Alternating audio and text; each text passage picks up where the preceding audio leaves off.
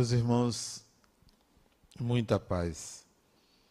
Há muitos anos que eu venho estudando mitologia, precisamente desde 1994, eu comecei a me dedicar ao estudo dos mitos, tentando entender o seu significado.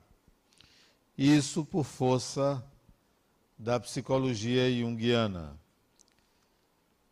A mitologia entrou na psicologia desde Freud, portanto, desde o ano de 1900, Freud começou a trazer o estudo dos mitos para a psicologia. Mas essa entrada dos mitos na psicologia teve uma conotação diferente com Freud, mas antes já se relacionava a mitologia ao comportamento humano, ao conhecimento do funcionamento da mente humana. Os filósofos da antiguidade já falavam da mitologia, que era uma religião dominante à época, a antiguidade grega, já falavam de, do como os mitos influenciavam no comportamento humano não por uma influência direta entre um entre sobrenatural e o ser humano, mas como a nossa mente estava impregnada do modo como os mitos funcionavam.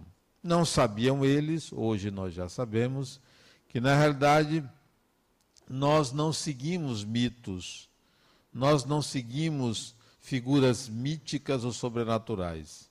O nosso pensar o nosso modo de agir copia aquilo que é representado pelos mitos.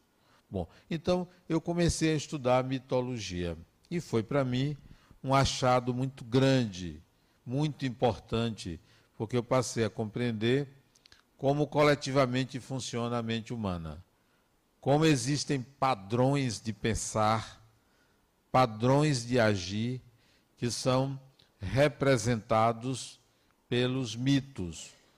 O mito é, na realidade, a representação de um modo de pensar humano. Mas antes do estudo da mitologia, que foi para mim um achado muito grande, eu tinha sempre uma visão espiritual da vida. Não uma visão espírita, mas uma visão espiritual. O Espiritismo, surgido em 1857, também já trazia uma visão psicológica da vida. Allan Kardec, ele criou em 1858 um jornal que ele intitulou Jornal de Estudos Psicológicos.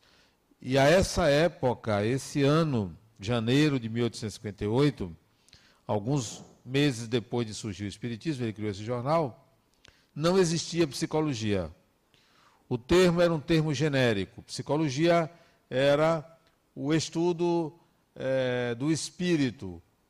Psicologia era uma ideia que se fazia a respeito do que era a ideia grega de espírito. Não existia a ciência psicologia, não existiam psicólogos, não existiam livros, mas Allan Kardec criou um jornal de estudos psicológicos. Porque para Allan Kardec, ou para o Espiritismo, Psicologia é estudo da mente.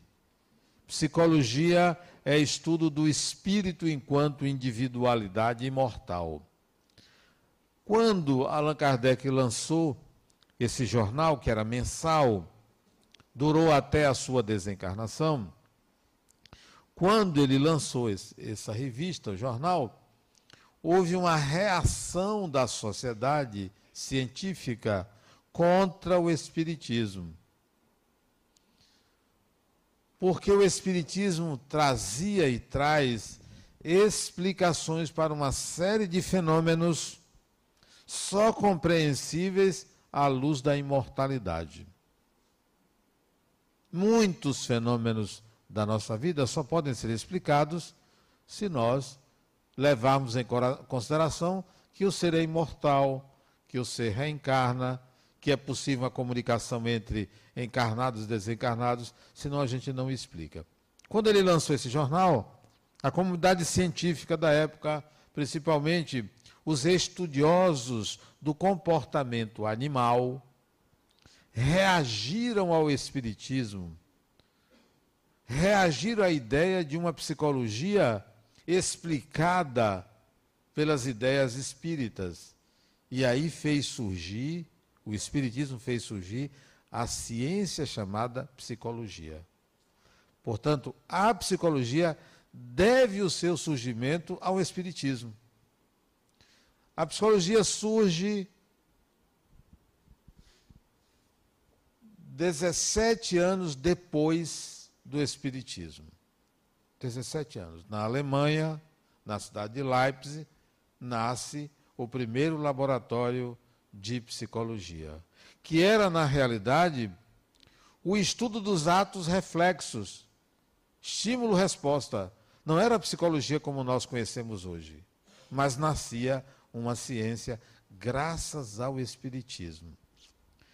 Mas o Espiritismo antecipou essa ciência porque vem falar sobre a questão do arquétipo, que é uma ideia que hoje se, se entende tratar-se do estudo dos órgãos da mente. O Espiritismo antecipa isso. Está lá no livro dos Espíritos. A noção de arquétipo que Jung vai reviver muitos anos depois. O Espiritismo antecipa a psicologia. Qual a importância disso? Quando nós tomamos a, a mitologia como contos de fadas, como invenções, como relatos inverossímeis, nós não entendemos de que se trata a mitologia. É o leigo falando do que não conhece. Ah, eu não entendo um mito como Sísifo que vai ao inferno e volta do inferno. Eu não entendo um mito como Eros, que era uma criança que tinha uma flecha que flechava os outros. Eu não entendo, isso não é possível. Não entendo Hermes, que era um deus, ou Mercúrio, que era um deus voador. Não se entende porque não percebe que o mito é um símbolo, é uma representação de algo desconhecido. E quando você conhece o símbolo, você mata ele e entende o seu significado. Pois bem, a mitologia traz uma percepção diferenciada da mente coletiva humana. O Espiritismo, por sua vez, antecipando a mitologia, esse entendimento, traz um portal de percepção de uma realidade inacessível ao conhecimento comum que enxerga apenas a matéria, enxerga, enxerga apenas o corpo. E se levasse a sério enxergar o corpo, veria que há no corpo humano, no funcionamento do corpo humano, fenômenos inexplicáveis. Inexplicáveis. Não precisa nem ir ao espiritual. Se você olhar o corpo humano, o seu surgimento, ele não se explica. É como energia elétrica. Todo mundo usa. Todo ser humano usa energia elétrica. Mas se você for estudar a origem dela, você não entende. Porque a energia elétrica surge do nada. Do nada. Um rotor, isto é, um cilindro que roda em torno do seu próprio eixo, dois magnetos afastados desse cilindro gera energia elétrica. Vem do nada. Como explicar? É matéria, mas você não explica. Corpo humano. Divisão celular do embrião. Você não explica. Não tem como explicar que duas pequenas células gerem trilhões de células diferenciadas do corpo humano. Não tem como justificar as permutações cromossômicas durante a fase embrionária do crescimento de um corpo humano. Não tem como explicar. Então, se você olhar só o corpo humano, você vai dizer: peraí, alguém tem que explicar isso. Ninguém explica. O Espiritismo passa por cima das explicações materiais e diz: olha, se isso é complexo, imagine a perspectiva espiritual. É muito mais complexa. É melhor sair da mediocridade de enxergar as coisas rasamente, rasteiramente e olhar para além do horizonte. Então, o Espiritismo abre um portal enorme, imenso. Enquanto as doutrinas religiosas se preocupam, se preocupavam e se preocupam com o julgamento moral das criaturas, oferecendo um lugar depois da morte para os bonzinhos, o Espiritismo diz: olha, bom ou ruim, bem ou mal, você é imortal. O Espiritismo vem trazer uma realidade e não um julgamento moral. Enquanto as doutrinas orientais apresentam uma transcendência da mente, ampliando a mente para a percepção daquilo que é material, o Espiritismo, Espiritismo vem e diz assim: olha, ampliação da mente é para a percepção do espiritual. Porque ampliar a mente para você adivinhar o pensamento dos outros, isso é rasteiro, isso é pouco ampliar a mente para enxergar o que está além daquela parede, isto é pouco. O raio-x faz isso. Para o Espiritismo, ampliação da mente é percepção de outra dimensão, a dimensão espiritual. Não é para ninguém, a ampliação da mente pelo Espiritismo, não é para ninguém se tornar um supercérebro não é para ninguém se dissolver na totalidade do universo, é para enxergar uma outra dimensão, de muitas dimensões que agora a física traz como realidade. O Espiritismo antecipa isso. Não por ser uma religião, porque o Espiritismo apresenta-se como religião por consequência. Por consequência. Não surgiu como uma religião não nasceu de uma dissidência religiosa. Não foi um sacerdote que inventou. Não foi alguém dotado de poderes excepcionais que trouxe o Espiritismo. Não surgiu de um ato luminoso em algum lugar da terra. Não. O Espiritismo emerge pela força, pelas leis da natureza é um fenômeno natural, não pertence a ninguém, não é para doutrinar ninguém, não é para transformar as pessoas em seguidores de um nome, não é para fazer com que as pessoas apresentem rituais, é para que você adquira a consciência de que você é um ser imortal, de que a complexidade do corpo humano é pequena em referência à complexidade da natureza do espírito. Então, pense grande, pense além. O Espiritismo antecipa isso. Então, antes do meu estudo da mitologia, eu já tinha um olhar espiritual sobre a natureza. Mas esse olhar não era um olhar religioso, moralista. Não era um olhar para consegui alcançar alguns conhecimentos para me tranquilizar com relação à minha estadia depois da morte.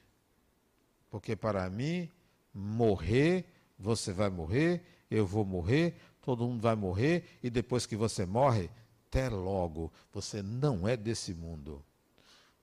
Desencarnado não tem CPF, não vota não é desse mundo.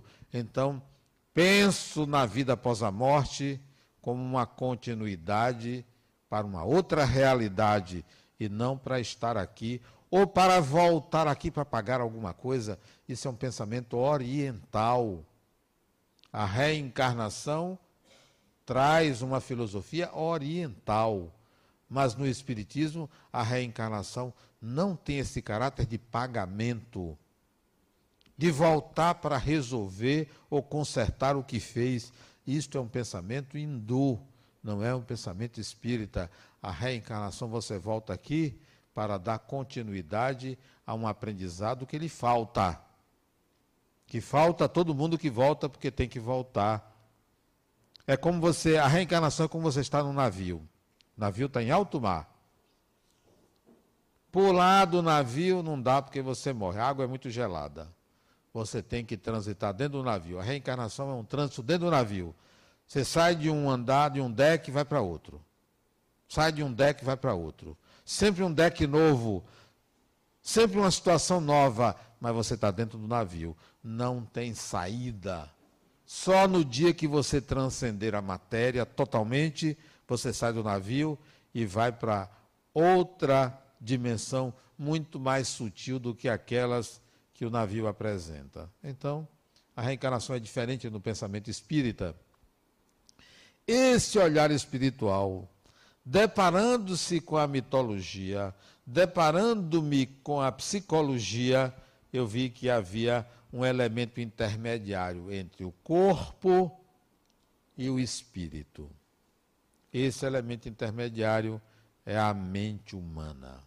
A mente, que não está no espírito nem está no corpo. Está ali no meio. É um órgão a serviço do espírito. Você tem uma mente que nem sempre obedece a você, que se você não sabe usar, vai arranhar, vai ter dificuldade. É como uma pessoa, uma criança que pega uma tesoura, se não souber usar, vai se cortar. Mas a tesoura é a tesoura. Uma criança que pega um martelo, que se não souber usar, vai bater no próprio dedo.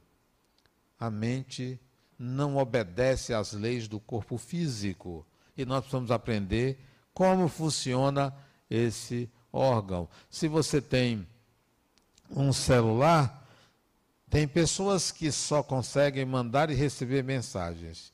Tem outras que tiram belas fotos, tem outras que mandam e-mails, tem outras que exploram esse equipamento com uma maestria muito grande. Não é o meu caso. Isso é como a mente. Você pode explorar a mente apenas para pensar e agir. Muito pobre é igual usar o celular só para passar mensagens. Compra um celular de 256, não sei o que. iPhone, não sei o número, 10, 20 e 30, e você só usa para mandar mensagens. É quem usa a mente humana sem saber como funciona. E quando você aprende como funciona a mente, você se torna uma pessoa muito mais ágil diante da vida uma pessoa que consegue transitar em várias situações porque sabe usar a própria mente. Então, para isso serve a psicologia, para isso serve a mitologia, para você aprender a usar a mente. E você pensa que você domina a sua própria mente. Não domina. O indivíduo, quando esquizofreniza, ou o indivíduo, quando psicotiza, não é que ele não sabe usar a mente. A mente está com defeito. Há um defeito no aparelho. O aparelho está com defeito. Não é o espírito que está com defeito, não. Espírito não é esquizofrênico, não é psicótico, não é doente. O aparelho está doente. É como o Alzheimer. O cérebro está doente. O aparelho, a mente, não está doente. Quem tem Alzheimer, o cérebro está doente. Não é a mente que está doente, não é o espírito, porque o espírito não adoece. A mente de quem tem Alzheimer está funcionando muito bem, mas o equipamento primário, chamado cérebro, está com defeito. Distinga cérebro de mente. Cérebro é um órgão que controla o funcionamento de um organismo e que serve também como elemento de recepção e transmissão para a mente. É por onde se conecta, pelo encéfalo, é por ali. Se você sabe como funciona a mente, você consegue transitar na vida de uma forma maravilhosa, sem grandes conflitos, sem grandes problemas, usando todo o potencial da mente. O cérebro tem um potencial reduzidíssimo. Há quem confunda cérebro com mente, pensando que assim, se usasse o cérebro na sua capacidade total, teria uma supermemória. Não, a capacidade do cérebro é limitadíssima. Se você quiser aumentar, vai dar problema. O que é aumentar a capacidade do cérebro? Injete um hormônio, para você ver. Bote uma substância entorpecente para você ver. Ele não aguenta. Cérebro é órgão físico, serve para muito pouca coisa. Mente é órgão perispiritual, é psíquico, não está no corpo, não está na cabeça. Vocês já repararam que uma pessoa, quando fala eu, não diz assim, eu, diz assim, eu. Bate no peito, aponta para o chakra cardíaco e não para o frontal ou para qualquer chakra da cabeça. Não, a mente não está na cabeça, no cérebro. Está fora desse sistema. Usa esse sistema. Isso nós aprendemos com uma visão psicológica, mitológica e espiritual do que é o ser humano.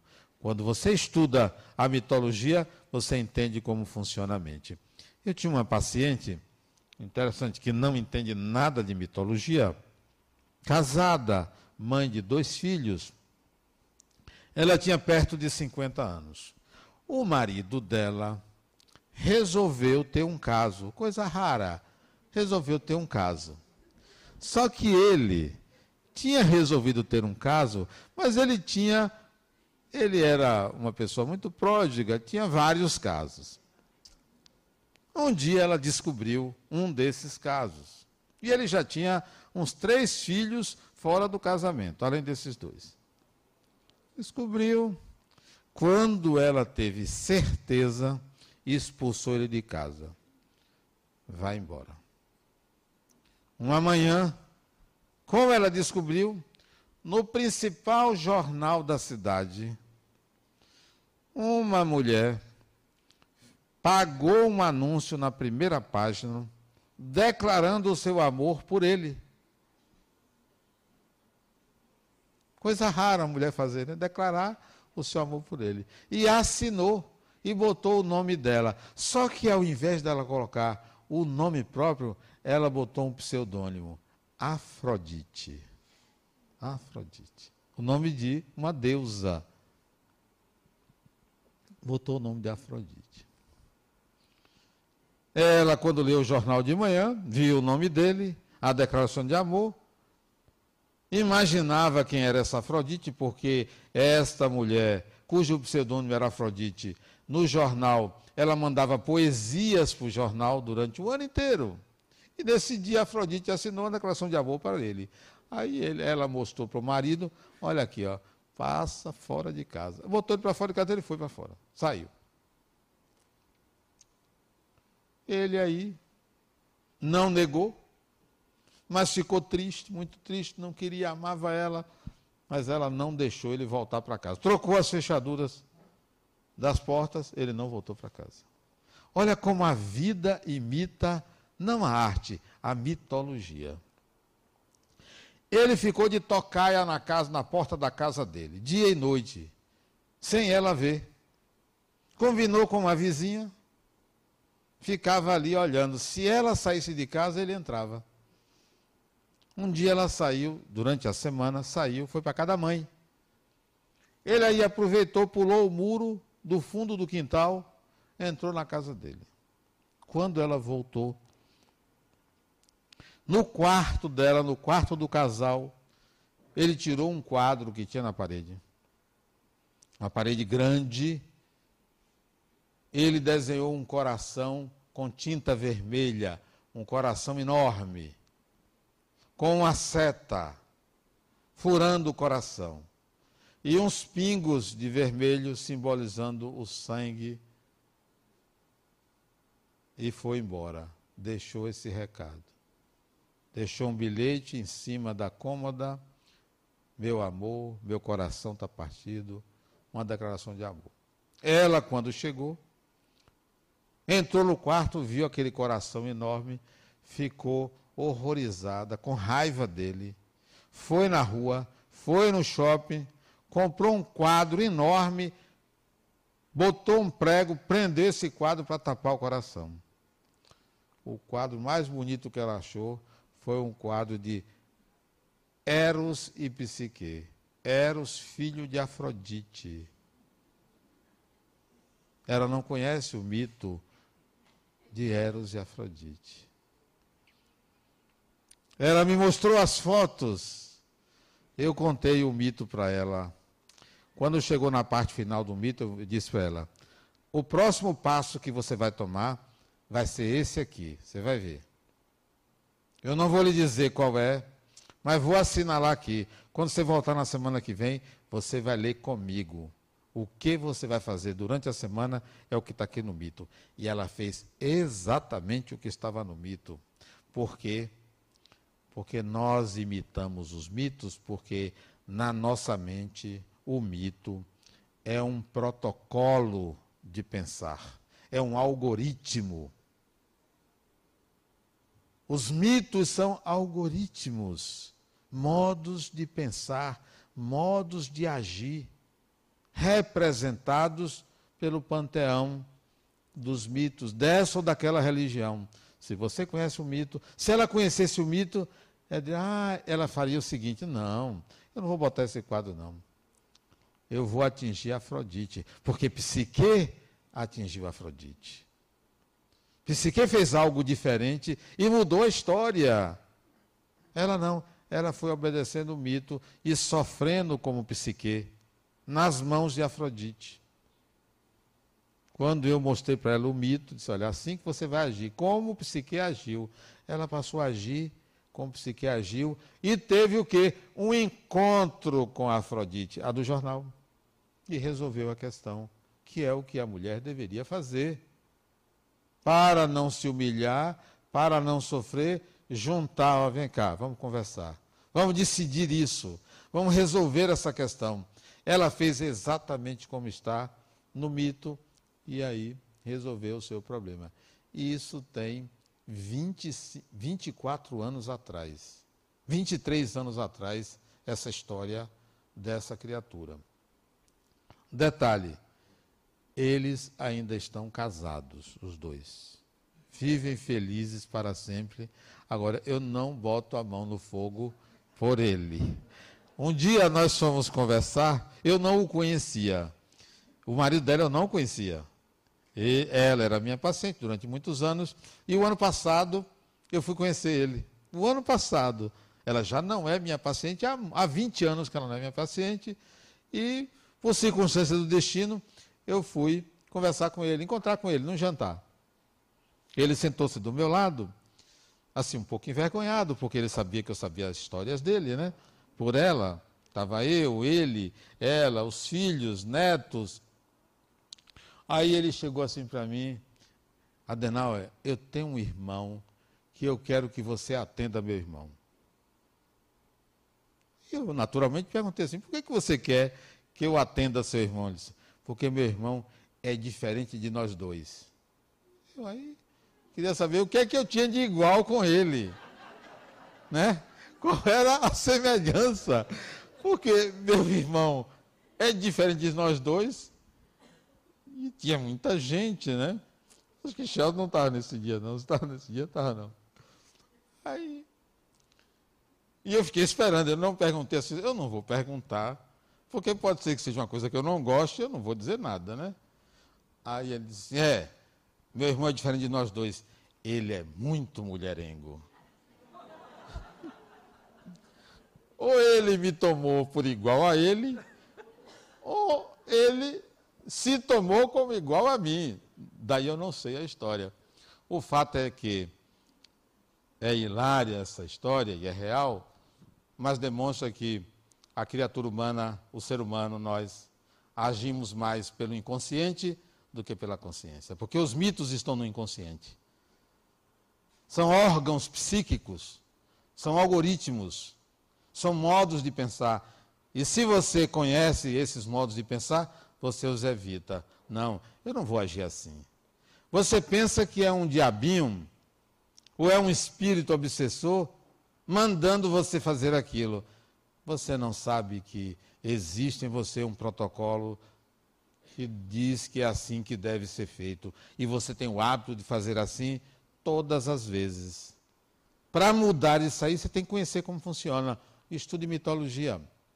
Leia pelo menos uma meia dúzia vezes doze de livros sobre mitologia, você vai começar a entender o que é mitologia. Mas é um achado. Como funciona a mente, humana. É uma espécie de tutorial. Sabe o que é tutorial? Hoje até falei para uma paciente minha, criatura, use um tutorial. Mas, Adenal, eu já vi, já, já assisti vídeos sobre como fazer isso e eu não consigo. Eles façam o seguinte: procure uma pessoa que vai lhe orientar, que sabe todos os tutoriais sobre isso. Quem é? Doutora Verônica. Aí eu dei o telefone de uma pediatra. Vá. Não sei se ela procurou. Procure doutora Verônica. Ela sabe tudo quanto é tutorial. Sabe como é que funciona uma criança? Ela vai procurar, porque ela está tendo dificuldade com a filhinha dela de dois ou três anos de idade. Bom, conheça esses protocolos padrões. Não tem nada a ver com suas tendências. Não tem nada a ver com moral. Não tem nada a ver com corpo físico. O sujeito chega para mim e diz, Adenal, eu quero ter família nessa encarnação. Ele tem 53 anos. Eu quero ter família. Ele já casou seis vezes. Diz, fulano, desista. Você é incompetente para isso. Você é incompetente. Seis casamentos. Diz, não, seis foram os oficiais. Porque teve aí no meio alguns que ele não contabiliza. Não tem competência. Eu expliquei para ele: isso é um mito. Você obedece um mito. Estude esse mito, você vai saber por que, que você repete essa experiência e não dá certo. Você precisa sair do mito, olhar como funciona o mito. E o mito é muito simples, chama-se o mito de Zeus. É o mito de Zeus. Você segue esse mito. Por que, que você quer ser Zeus? Porque você tem um enorme complexo de inferioridade. Por razões, ele sabe, que você sabe, você tem esse complexo.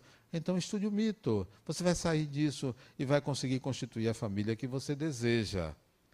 Muitos dos nossos conflitos se devem à incapacidade de ler o inconsciente, de entender como funciona o inconsciente. Nós somos muito mais inconscientes do que conscientes. Agimos muito mais coletivamente do que individualmente.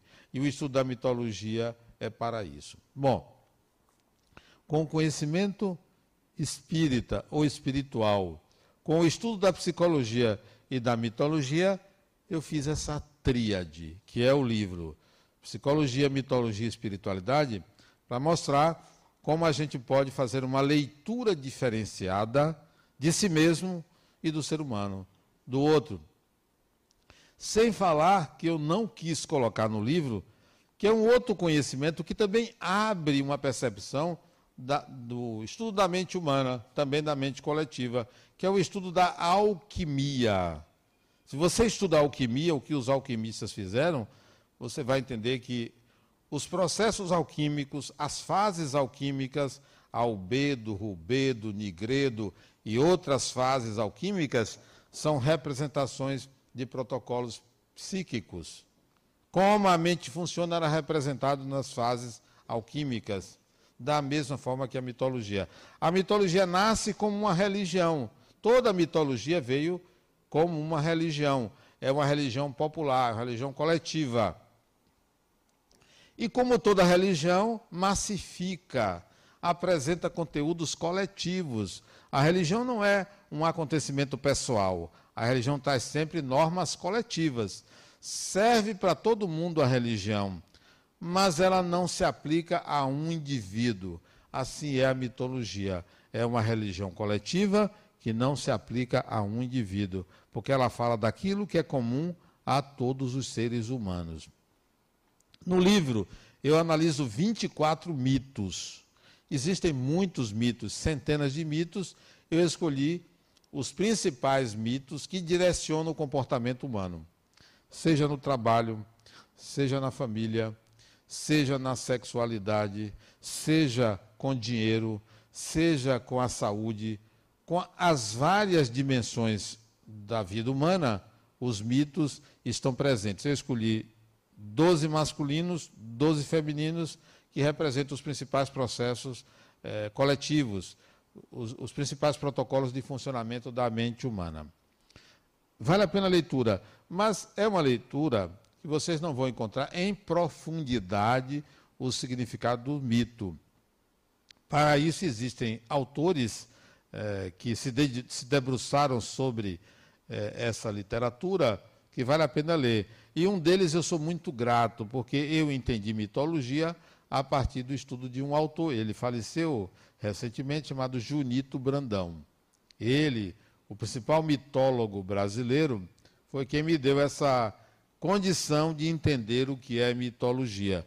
Então, agradeço muito a leitura de Junito Brandão. Se você quiser, então, descobrir o que é mitologia, embora eu diga em breves palavras no livro, procure esse autor, Junito Brandão.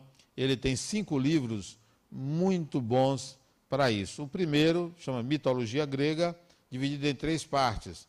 São poucas páginas, 700 e poucas páginas você consegue ter uma ideia da mitologia. Os outros dois também são dicionário mítico etimológico. Esse é um pouquinho maior, tem mil e poucas páginas, dá para você ter uma ideia de mitologia. Se não for suficiente, pega Miceliade, que é um outro autor que também trata de mitologia, vale a pena ler eles dois. Você sabe distinguir o que é espírito, o que é mente, o que é corpo. Também agradeço a compreensão junguiana da mente humana, porque Jung foi mais do que um médico, mais do que um psiquiatra, mais do que um psicólogo. Ele foi um Indiana Jones da mente humana, um arqueólogo da mente porque ele tentou mostrar o que é que está por detrás do funcionamento. Ele procurou mostrar a estrutura da mente, como a mente humana é estruturada, quais são as partes, o que compõe, além da dinâmica psíquica.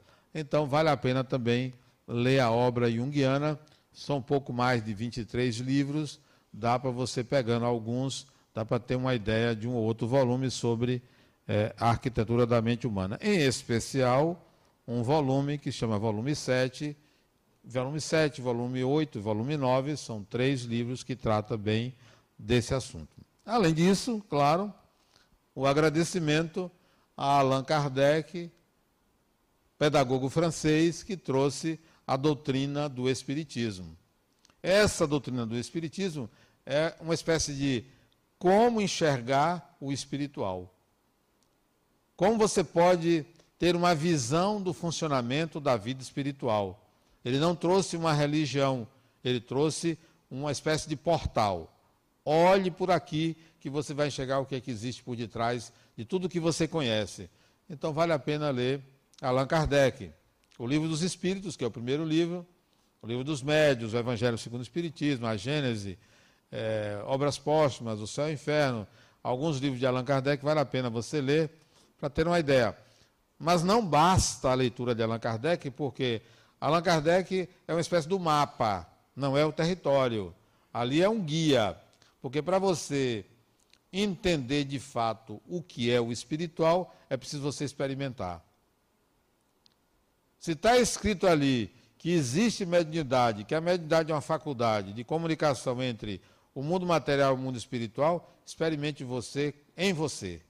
Seja você o médium para que você sinta e não apenas você seja um conhecedor intelectual da doutrina do Espiritismo e diga assim: ah, eu não acredito nisso. Ou então diga: eu acredito.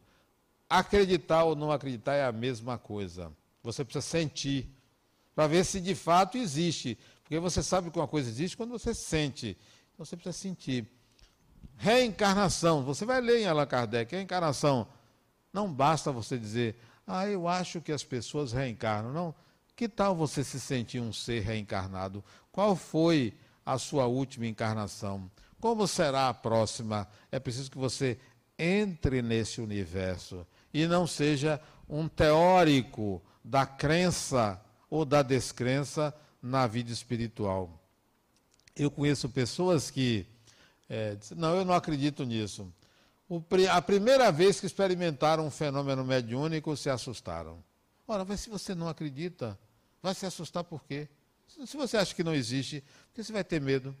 E tem pessoas que não vão dentro de casa, no escuro, de noite, porque tem medo de que ali tem espírito. E não acredita em espírito.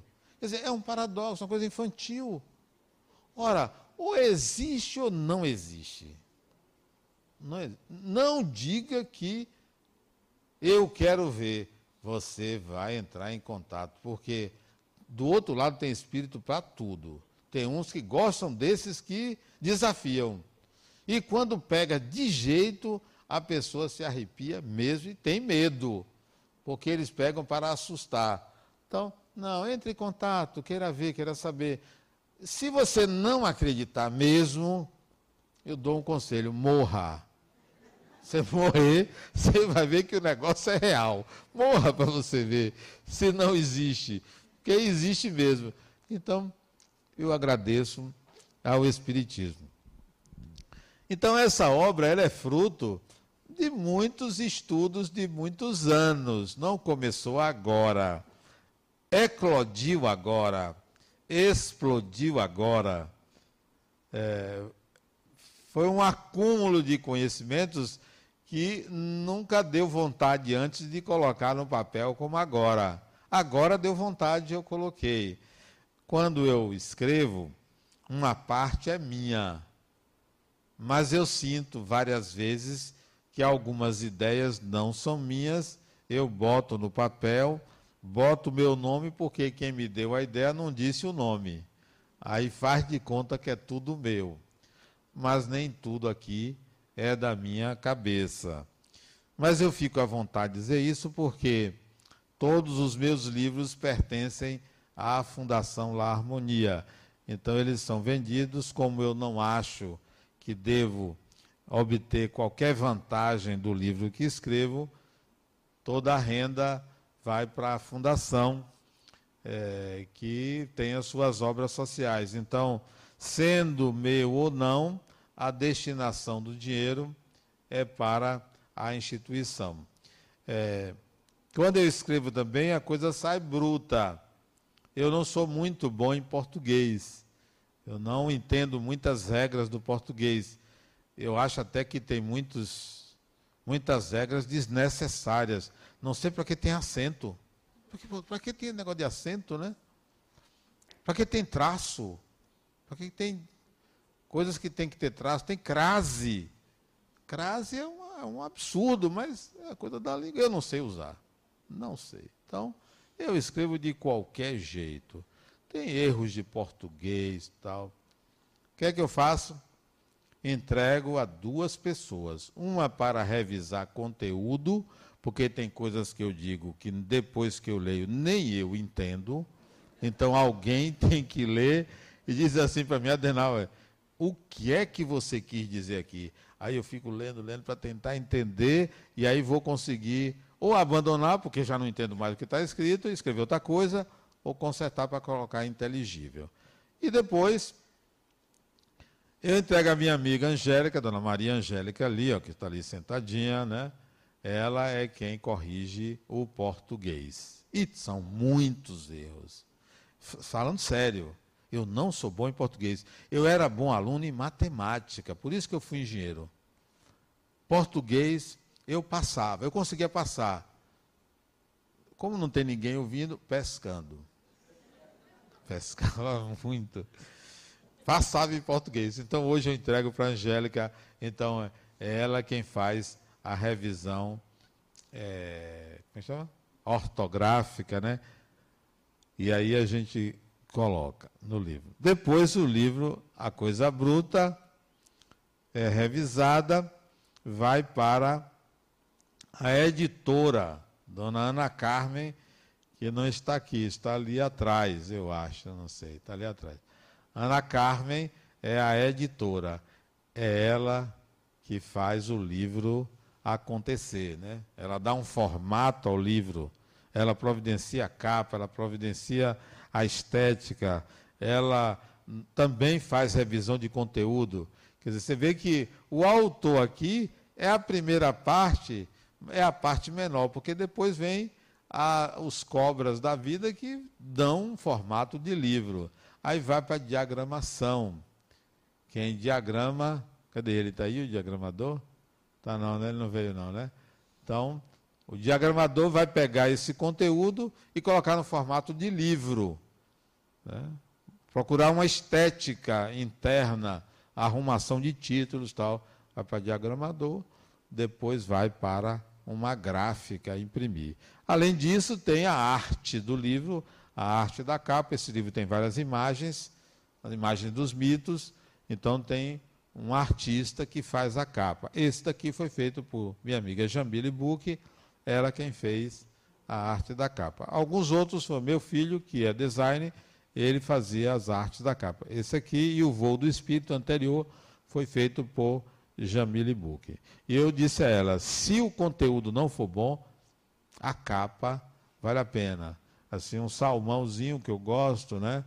E ficou bonito aqui esse, esse monte aqui, meio irregular, tem uns ninhos ali de pássaros, ficou bonito. Então, de tal maneira que esse é meu 36 livro, que sai assim como um, algo que precisou eclodir, algo que teve que sair porque estava já incomodando e saiu.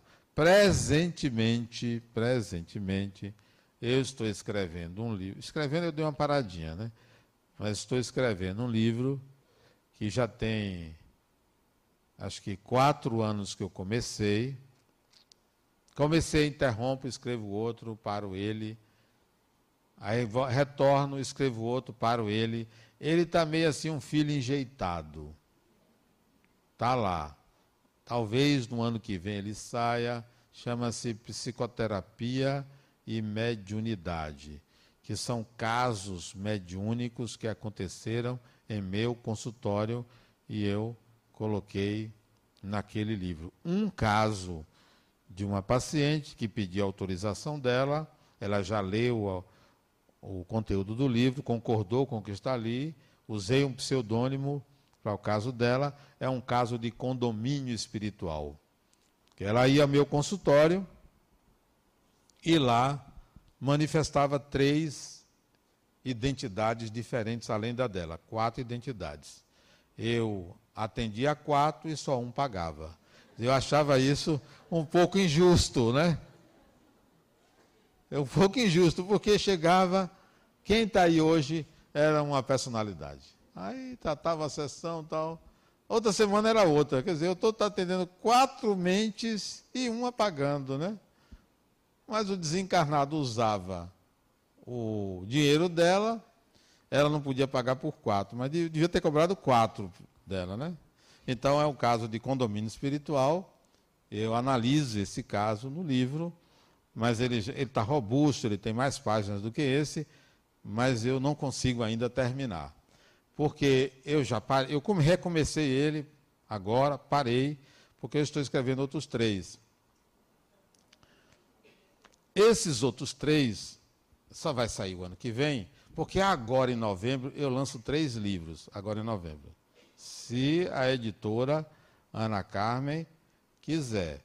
Eles já estão diagramados, tem um pequeno, é, um pequeno errozinho que está sendo corrigido, deve ir para a gráfica agora em outubro, em novembro, no máximo, e no início de dezembro estou lançando três livros.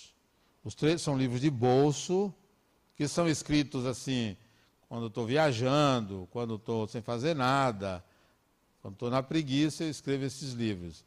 Então, é um livro chamado Disposição no Dia a Dia, paz no dia a dia e, e leveza no dia a dia. Acho que é isso, são três. Sai agora em dezembro. E tem outros três que eu comecei a escrever, que aí só o ano que vem. Então, quando eu terminar isso aí, eu acho que eu concluo psicoterapia e mediunidade, aí eu vou tirar umas férias de escrever Vamos ver se eu consigo parar. Porque o negócio é que eu não consigo parar. Termina um, aí dá vontade de escrever outro. Vamos ver se eu acerto, né? porque até agora eu não acertei num livro. Vamos ver se eu acerto um livro bom para escrever. Mas é, esse em particular é, é, um livro que me agradou, esse o anterior, porque ele trata de um tema que é excitante, mitologia. É, que é um achado, uma descoberta quando você entende um mito. Né? É, é como se você ganhasse uma passagem de primeira classe. Você está na classe econômica ali, apertadinho, aí ganha uma passagem de primeira classe. Assim é quando você entende um mito.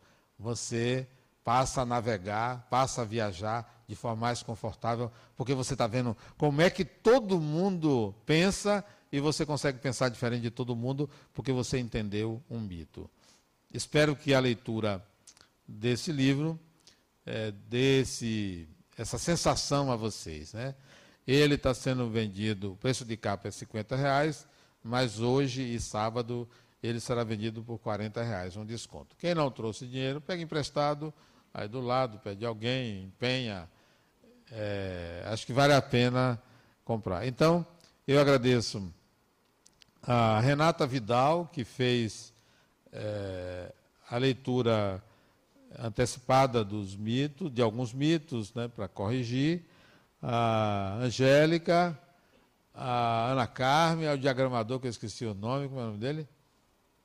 Ronald, a Ronald, agradeço a Jamile Buch e ao pessoal da distribuidora. Boa leitura para vocês, muita paz.